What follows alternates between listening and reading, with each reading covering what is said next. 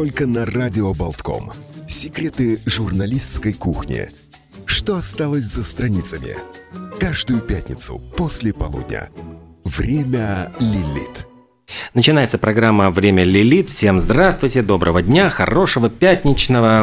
Уже строим планы на выходные. Собственно, почему бы и не поехать на море, взяв с собой журнал «Лилит», полистав его, и что можно прочитать в номере, нам сегодня расскажет зам главного редактора Алла Петропавловская. Здравствуйте. Здравствуйте.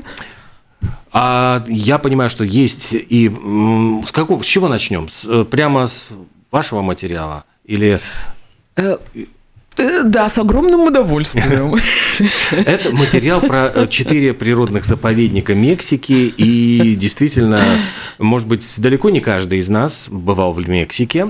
А, хотя вот, ну, мексиканские действительно ассоциируются, есть какие-то вот такие стереотипы, которые там э, ассоциируются с Мексикой.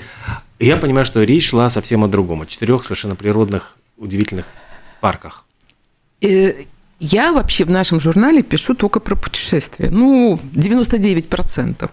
Я человек ленивый, а, с детства ненавижу вообще писать, что бы то ни было вообще складывать слова. Вот так получилось, такой парадокс. Но про путешествия пишу всегда с огромным удовольствием, потому что это не просто вот моя страсть или там какой-то, не знаю, это моя кровь, мой дизель, на котором я живу. Но потому что я хочу заразить этой страстью как можно большее количество людей. И не просто страстью к перемене мест, там, к, к поездкам, к выезду из-за пределы э, своего дома, дома, там, своего э, привычного места обитания, а поехать туда, где ты увидишь что-то совершенно новое, где ты откроешь глаза от изумления и скажешь, боже, как прекрасна эта жизнь, как прекрасна наша планета. Вот, скажем, поговорим про ту же самую Мексику. Многие там ездили. Я понимаю, что это достаточно дорогое удовольствие, но в, в те или другие времена люди могли себе позволить и ездили. И э, ну, есть какие-то вот общие точки э, притяжения, достаточно стереотипные. Люди ездили на курорты, э, там какой-то более фешенебельный Канкун или такой более демократичный хипстерский там Плая дель Кармен, в Мехико, уже знают Фрида Кало, угу. ну, наиболее продвинутые, наверное, в музей Троцкого еще сходят. А, и, пожалуй, это все. Ну, и там Акапулько, ай-яй-яй, как, э, да, как пела Лайма. А на самом деле это фантастическая земля, где есть такие жемчужины, такие красоты, от которых просто вот, вот начинает бить сердце усиленно, и вот восхищение прямо э, невероятное. Например, например, а, не так далеко от Мехико, там несколько часов на э, езды, э, в горах есть природный парк, который называется Марипоса. Он принадлежит, это, эти места исконного обитания индейцев – местных, которые там и живут до сих пор, эти места принадлежат им. Э, такая достаточно суровая горная местность, ну, такая средней суровости, там не холодно, не жарко. Э, очень много хвойных деревьев, в основном это, по-моему, я не помню, сосны, по-моему, какие-то, э, специальные, особые. Секвои все эти, да? Вот я не помню, секвои ли это, но какие-то, ага. вот, ну, какие-то высокие такие сосновидные деревья. И каждый год туда прилетают на зимовку миллиарды бабочек, монархов. Они летят. Во-первых, это было для меня э, удивительным потрясением узнать, что бабочки могут перелететь вообще такое они расстояние. Они прилетают не только из Америки и из Канады. Через всю страну вот из... пилит. Да. Бабочка. И вообще э, Крылышками удивительно. Бяк-бяк-бяк. Да, да. Э, и долетают. И это какие-то вообще удивительные создания. У них вообще много чего необычного. У них есть несколько, как оказывается, э, разных поколений. То есть какие-то те, кто живут в стационарных условиях в Канаде и в Америке, видимо, от хорошей жизни, так сказать, э, срок их жизни не очень большой. А те, которые перелетают, Вот они живут очень долго, по 3-4 месяца. Очень интересно. И вот, э, чтобы попасть э, в места, где живут эти монархи зимой, а это я понимаю, что, наверное, какой-то, ну, вот именно зимний период, то есть это, это только вот сезон. Когда же мы были там? Мы там были, наверное, в марте, да, и они где-то, наверное, с ноября, да, по март, вот конец марта, потом они начинают прилетать обратно. И надо достаточно высоко от дороги, скажем так, от дороги, достаточно высоко подниматься в горы, минут, наверное, там э, около часу пешком, а можешь взять лошадь и на лошадях подняться намного быстрее. И когда ты доходишь до того или до доскакиваешь угу. до того места, где уже начинаются, собственно, места обитания бабочек, ты сначала не понимаешь, что происходит. Ну, лес, когда мы приехали, была пасмурная погода. Темно, я понимаю. Да? Не темно, но, но, но пасмурное, ну просто все серое. И вот в этой серости ты видишь, как вот все горы вокруг тебя, они вот э, в таких подсохших э, больших соснах. Вот все стволы в коричневом мху, таком засохшем, ну, как мох засыхает, он такой рыжевато-коричневый становится. Э, иголки все засохли, тоже такие желто-рыжие. А потом появился луч солнца, и все это вдруг взлетело. И оказалось, что иголки зеленые, а стволы вот темно-серо-коричневые, такие вот светло-серые, как и у наших сосен. А все небо закрыто бабочками, и вот все это вокруг тебя порхает, и это, это, это невероятное зрелище просто. Там нельзя долго находиться, чтобы не мешать бабочкам, там можно находиться не больше часа. Нельзя близко подходить к этим деревьям. Там есть масса ограничений, э, нельзя фотографировать со вспышкой. Угу. То есть надо относиться с уважением и бережно все-таки э, к этим бабочкам. Они создания нежные, а, они там не только зимуют, но и размножаются, а, а как, э, в общем, наверное, как и мы, они не любят, когда кто-то мешает размножению, да, наслаждению. Вот. Э, и еще мы испытали там совершенно потрясающее зрелище, которое выпадает мало кому, как сказала гид, с которой мы ездили. Мы уже выехали из этого заповедника, выехали на шоссе, а оно такое шоссе зажато как бы между склонами гор и э, не очень напряженное движение, но фуры ездят и легковые машины. И вдруг навстречу нам вот прямо река бабочек. Вот прямо над шоссе. Ну вот, не знаю, там на высоте максимум там где-то от метра и до двух. И вот, ну, ну может быть, не знаю, там двух поток с половиной. несется. И несется поток. Мы, конечно, остановились. И не только мы, кто-то, кто там еще приезжал, остановились, выскочили, начали вот все это снимать, прыгать с этими бабочками, делать видео, фотографироваться все машины сразу, даже те, то, кто не останавливался, снизили ход, скорость и ехали очень медленно, чтобы бабочки могли их обтекать, mm чтобы, не, не, чтобы бабочки, не дай бог, там не разбились, не погибли. И если не было машин, вот были-то какие-то моменты, когда на шоссе никого не было. Мы слышали, как бабочки летят. То есть их было такое количество, что вот шелест их крылышек создавал музыку. Это было слышно. Это невероятное вообще впечатление. Вот это такое, вот, вот это реально потрясение, э, когда ты находишься рядом внутри такой красоты, внутри вот этой вот прекрасной природы, это изумительное состояние. Вот ради таких мгновений стоит ездить. Вот у меня похоже было только когда, ну вот точно так же час нам разрешили, мы были э, в семье горилл в Уганде.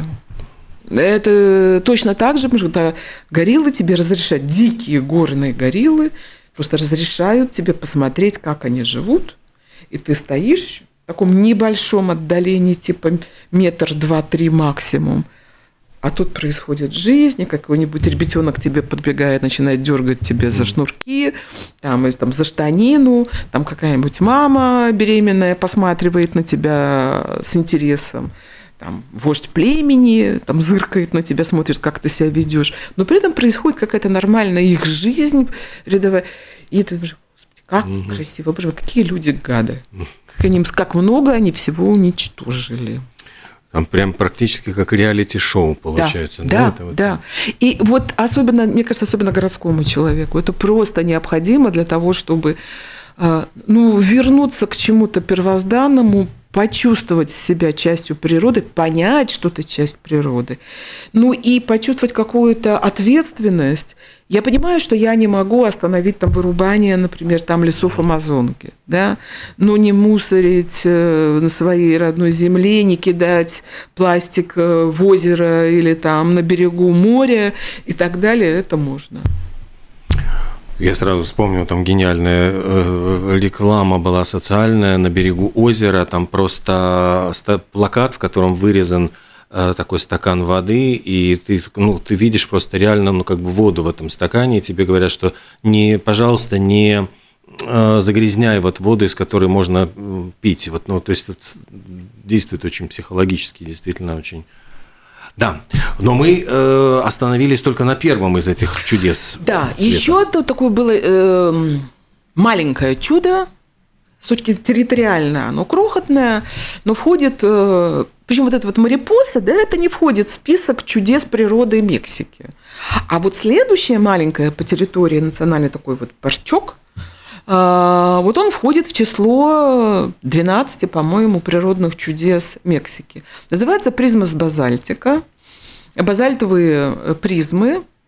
Э, он реально небольшой, его можно весь обойти, там, не знаю, там, за 15 минут, да, но времени там потратить можно очень много.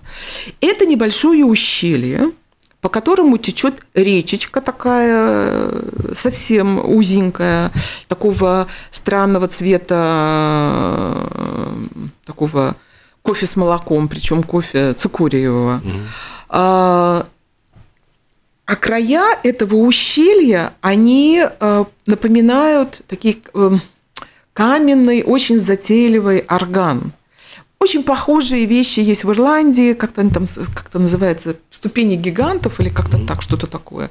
Похожие есть в Исландии. Это я там не углублялась в геологию, но это в ходе каких-то замысловатых природных явлений, связанных с взаимодействием вулканических извержений и воды вот образуются такие вертикальные, многогранные, вот трубы многогранники, э, друг с другом такие соприкасающиеся. И на разной высоте э, их очень много, по ним в некоторых местах еще стекают очень красочные, красивые, небольшие, но очень красивые водопады, которые на, э, на этих трубах, которые ниже, на, то есть сверху они спускаются, а внизу, поскольку эти как бы трубы ступеньки, органные, да, угу. разбиваясь о них и растекаясь во все стороны, образуют очень красивые вот, э, такие водопады. И вот по этому э, ущелью там проложена небольшая такая прогулочная дорожка, ты можешь прогуляться, и перекинут мостик подвесной через него, то есть ты можешь сверху полюбоваться, ты можешь снизу посходить полюбоваться. Очень красиво. Это реально очень красиво. Это что-то такое, почему-то напоминает мне вот какой-нибудь там парк юрского периода, еще чего-то. Что-то в нем есть такое, вот тоже такое доисторическое. Эм, это стоит того, чтобы посмотреть. Туда ехать тоже достаточно далеко, туристов там очень мало, но редкое зрелище, особенно еще и поэтому привлекает. Кстати, а фотографии в журнале, кто их делал, вот этих бабочек или вот этого э, призма с базальтика? Ну, знаете, в основном фотографии делаю я. Угу. Я всегда беру с собой фотоаппарат и много фотографирую, но э, не всегда получается, не всегда условия, скажем так, погодные или возможности такие, которые позволяют тебе сделать очень качественные фотографии того, что ты хочешь показать. В таких случаях мы используем, конечно, стоки, угу. используем фотографии профессиональных других фотографов, потому что, например, тех же бабочек, ну, у меня нет дальнобойной такой угу. камеры сумасшедшим, да, этим объективом, чтобы добить до вот до какого-нибудь там ветки, которая облеплена этими бабочками, и там вообще на ней живого места нет. Прямо такой, я даже не знаю, на что это, такой ватный, такой как бы вот как, как э, сахарной ваты, знаете, mm, вот это вот да, на да, палочке, да. да, только это все из бабочек. Вот это вот, это невероятно, я, я не могу своим. Э, фотоаппарат у меня обыкновенный mm. такой, фотоаппаратик, это я не беру. А так, да, я много чего фотографирую сама.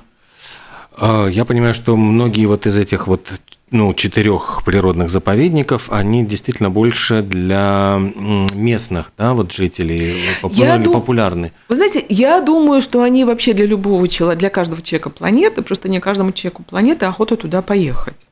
Но мы, мы э, твари ленивые, мы экономим свои силы э, чаще всего и интеллектуальные, и физические. А большинству из нас лень копаться там в интернетах, искать там, я не знаю, в путеводителях, э, выискивать какие-то оригинальные места для посещения.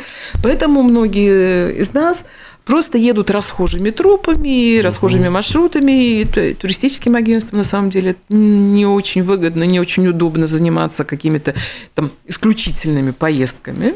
Есть наработанные маршруты, и туда, пока есть люди, которые на них, в них ездят, они будут туда возить. И э, очень много стереотипов. Э, ну, очень, я думаю, многие люди, например, в той же Мексике боятся самостоятельно ездить ой, а там же наркотрафики, mm-hmm. там же бандиты, страшно. Вот. И э, поэтому просто не доезжают туда. И там действительно в основном местные люди. Как в одном из самых удивительных мест Мексики, на мой взгляд, который называется Грутас де Талатонга. Это надо ехать от Мехико долго, ну сколько мы там ехали, не знаю, часа 4 или 5, наверное, надо туда ехать. Э, поездка не самая интересная в том смысле, что по сторонам, угу. как я написала, вот э, пейзажи медитативные, то есть скучные. То есть смотреть не на что. И э, в итоге ты приезжаешь в горы, в конце концов, где течет тоже в таком по ущелью, э, такого скорее лазуревого, я не знаю, как этот цвет называется, я плохо разбираюсь в цветах, э, вот удивительного такого цвета, какая-то что-то среднее между лазурью и лунным камнем. Горячая река, горячей воды. И стекает она с двух мест, как бы она со скал стекает вниз, и она вытекает из этих скал.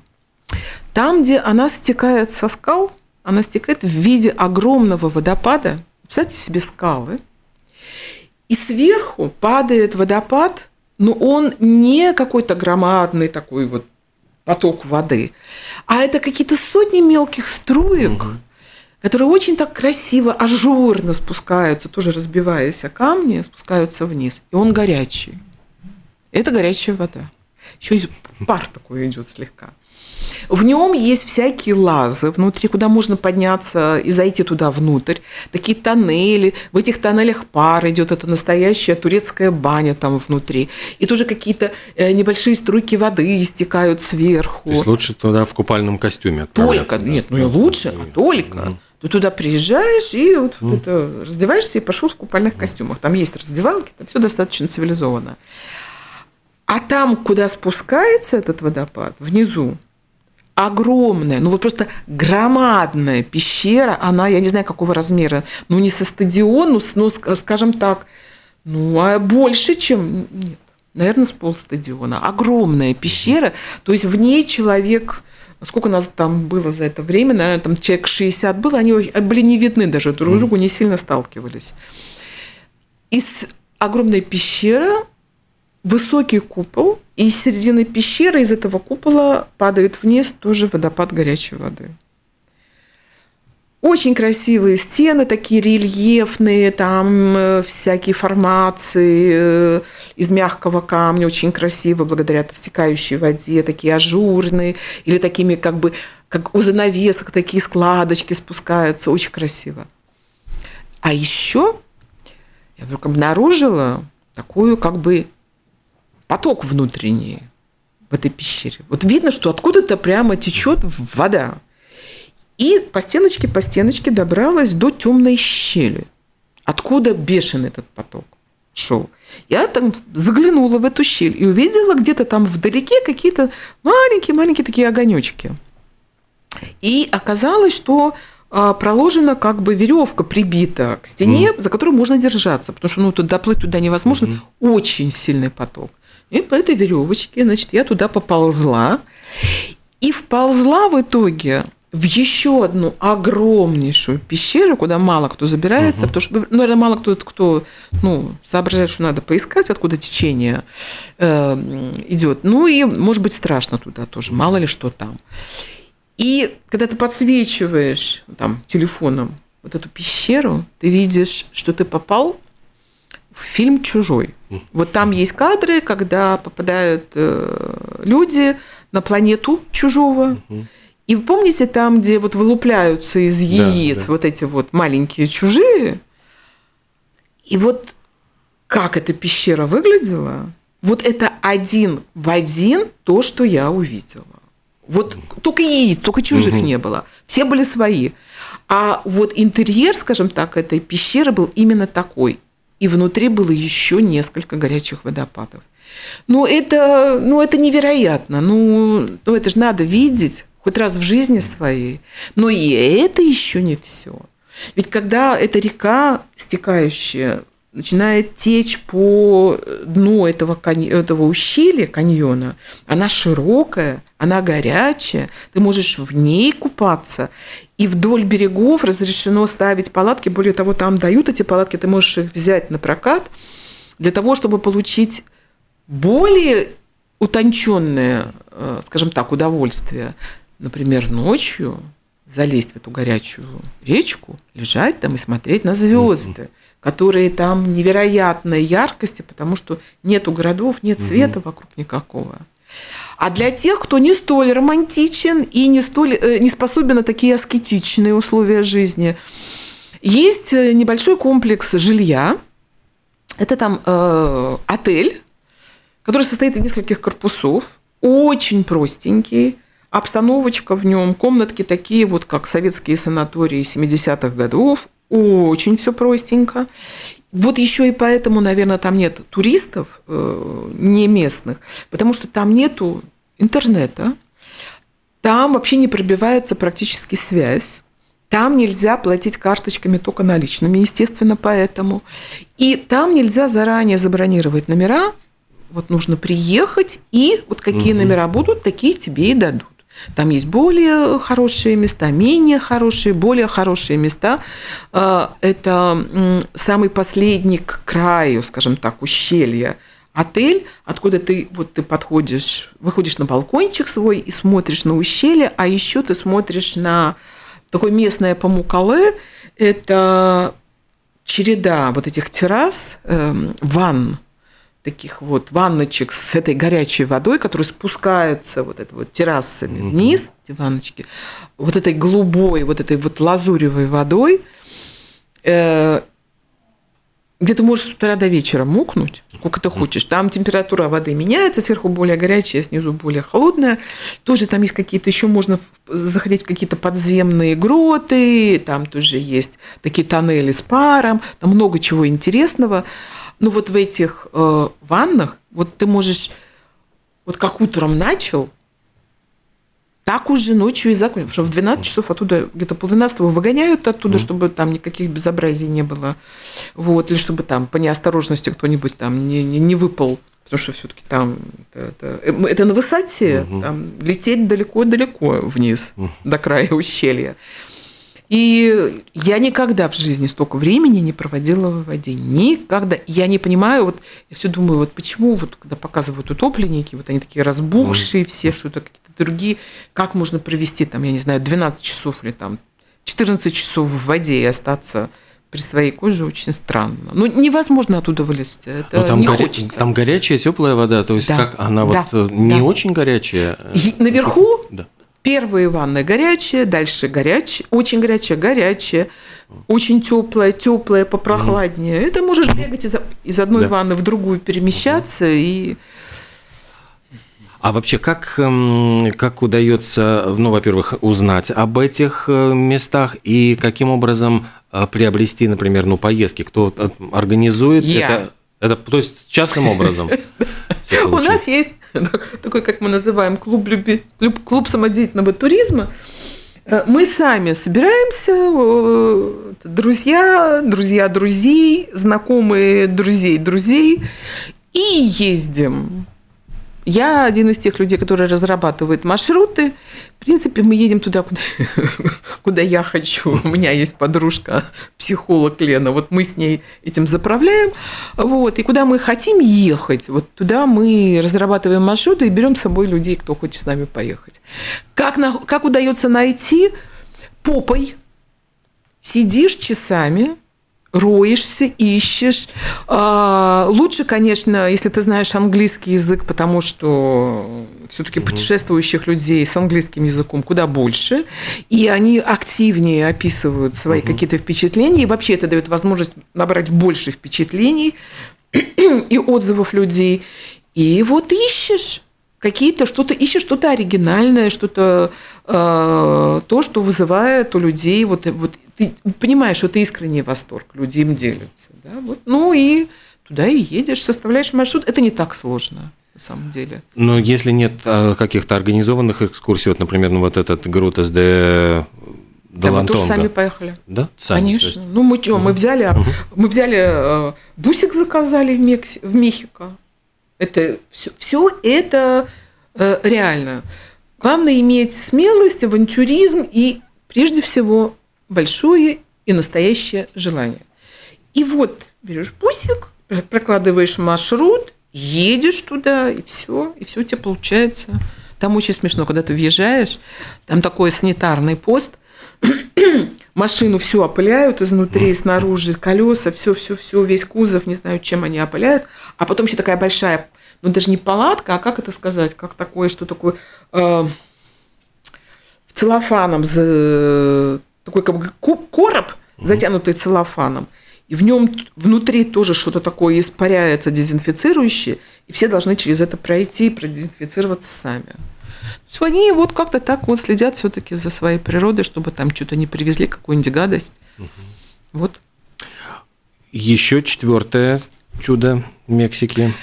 Четвертое, которое мы на этот раз посмотрели, это сеноты. Но это, наверное, более знакомо людям, которые там ездят на Юкатан, которые ездили для того, чтобы посмотреть на пирамиды Майя или просто отдохнуть там в Канкуне или Плaya-дель-Кармен. Это удивительные тоже такие явления природы, это такие просто провалы в земле, потому что там очень мягкие породы.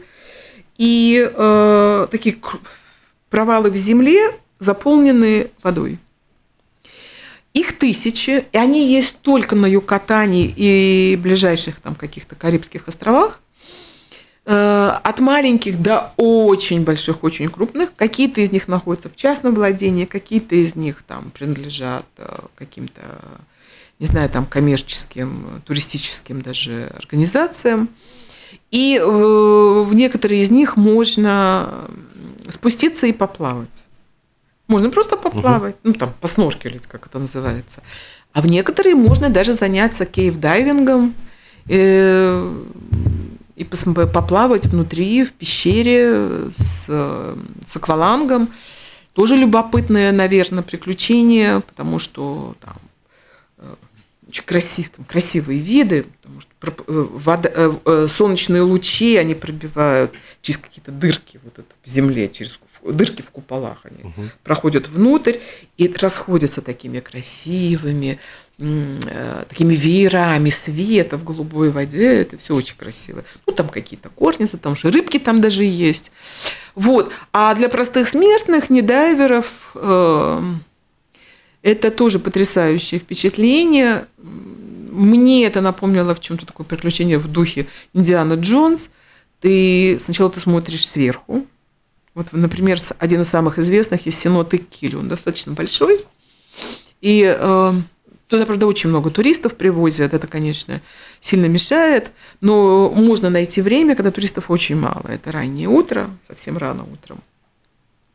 И вот и, и уже после обеда, ближе к вечеру. Сначала ты смотришь сверху, и ты видишь вот эту вот круглую дыру громадную, куда спускаются вниз лианы, mm. все зеленые, и стены поросли мхом, и какими-то там такими еще какими-то там растениями. То есть вот как бы стены зеленые, и туда еще спускаются до самой воды лианы. Потом ты по такому, по такой винтов, ну, лестница, которая идет вдоль стен. ты спускаешься туда вниз и смотришь уже снизу вверх, и она такая тоже куполом, получается, пещера, у которой достаточно, ну, достаточно большой вот этот зев наверху, проем этот круглый, но он расширяется к низу, этот купол. И ты спускаешься туда в воду, и ты плаваешь среди этих лиан, там какие-то еще рыбки плавают, ты можешь просто лечь тоже на спину и смотреть наверх, на солнце, на спускающуюся эту зелень, на эти мшистые стены. Это очень красиво. Особенно это, э, конечно, э, скажем так, вызывает особый настрой, если ты знаешь историю этих сенотов, если ты знаешь, что для майя это были священные места, и что майя считали это переход, ну, как бы воротами в иной мир, э, и там, ну, в некоторых из них делали именно жертвоприношения, потому что это наиболее близкое место к богам э, загробных миров, к богам болезней, к богам смертей. И э, Вообще они относились к синотам с повышенным пиететом, потому что многие из них были единственным источником питьевой воды для них. И э, вот то, что это вот овеяно вот этой вот май, майянской культурой, э, то, что у него такое мистическое прошлое, я человек не мистический, да, но очень впечатлительный. Вот это, конечно, э, погружает тебя в особое настроение. Ты понимаешь, угу. что ты не просто в воде плаваешь, не просто в пещере, угу. а вот это майянский мир. Ну, не пугало то, что тут жертвоприношения происходили? Эффект не мистический. Нет, нет, не пугало. Вместо... Мы не знаем, где и какие приношения происходили на каждом шагу тут вокруг нас. Что тут творилось в пещерное время и так далее. Вряд ли чего-то очень гуманитарное.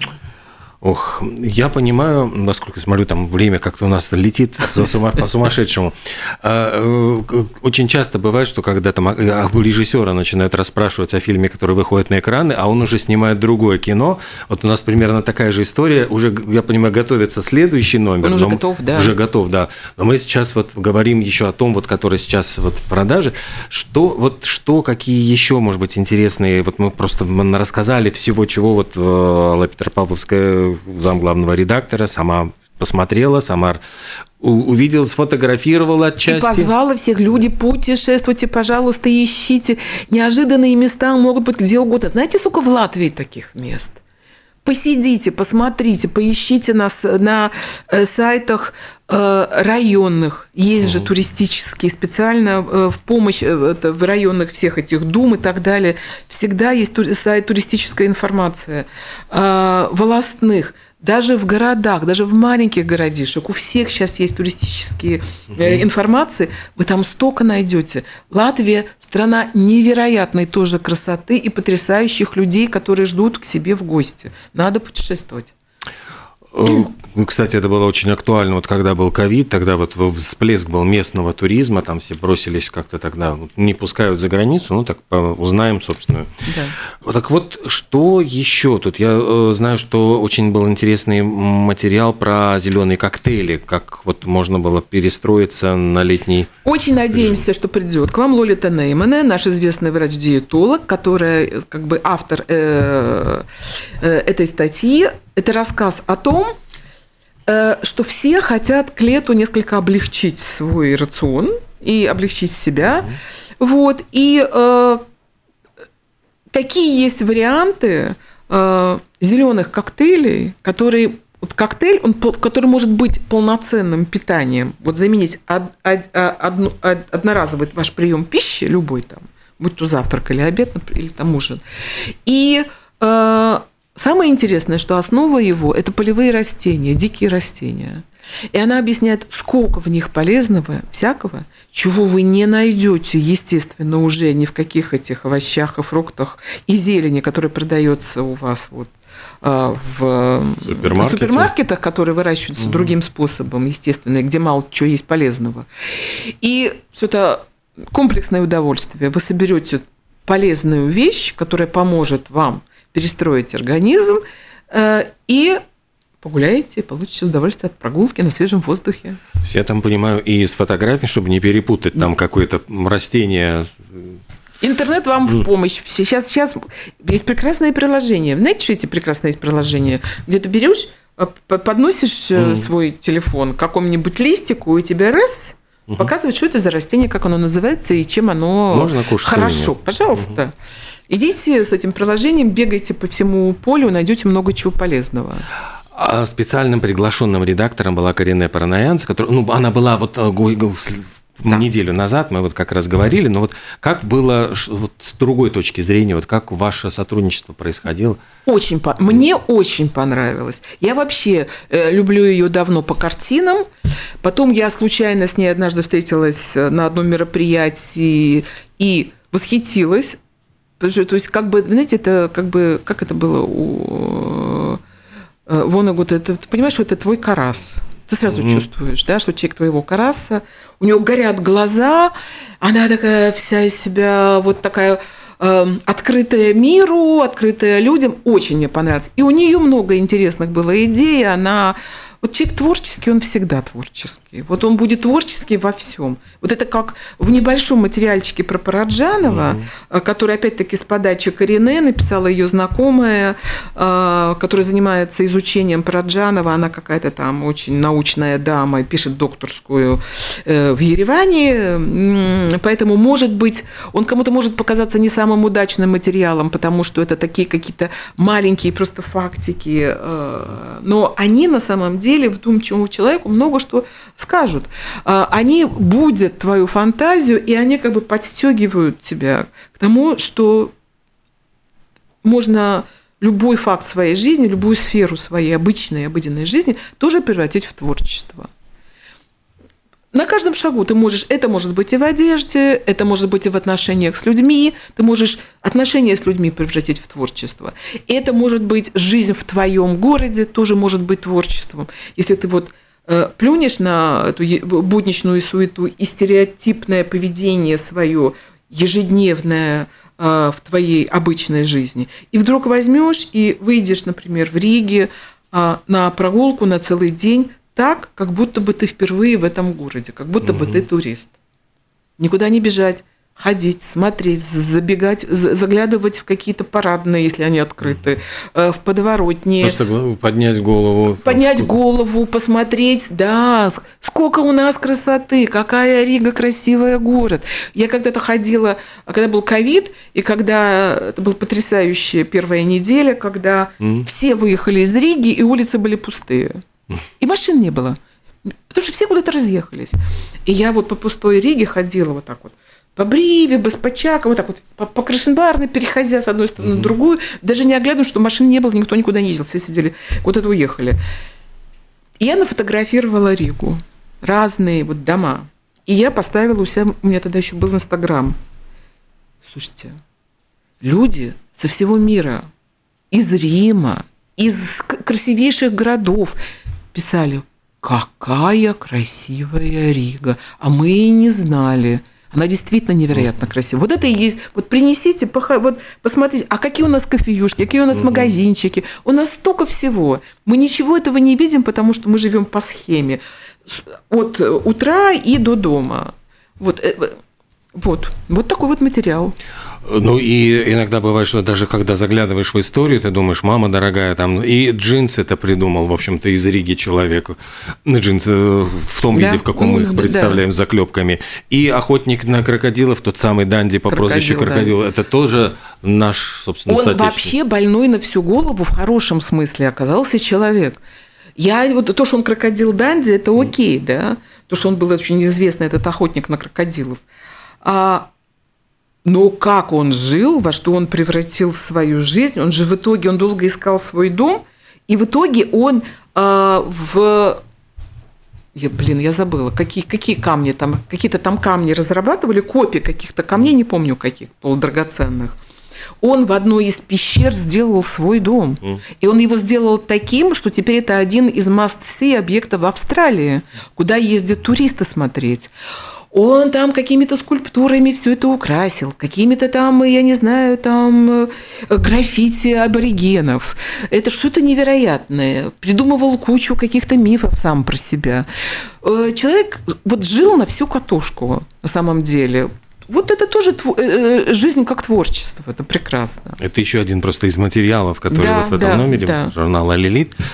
Ох, я так понимаю, что нам надо уже будет закругляться. Там а еще... там еще, о, почитайте Что про Умберто Эко, это, Да, про- это тоже такое, это там не будет ничего сверхъестественного, там нету никаких-то больших страстей, как я обычно говорю, ни высокого пьянства, ни низкого разврата, Это просто жизнь очень умного, очень глубокого человека, который достаточно такому же в приличном возрасте вдруг открыл у себя вот этот писательский дар.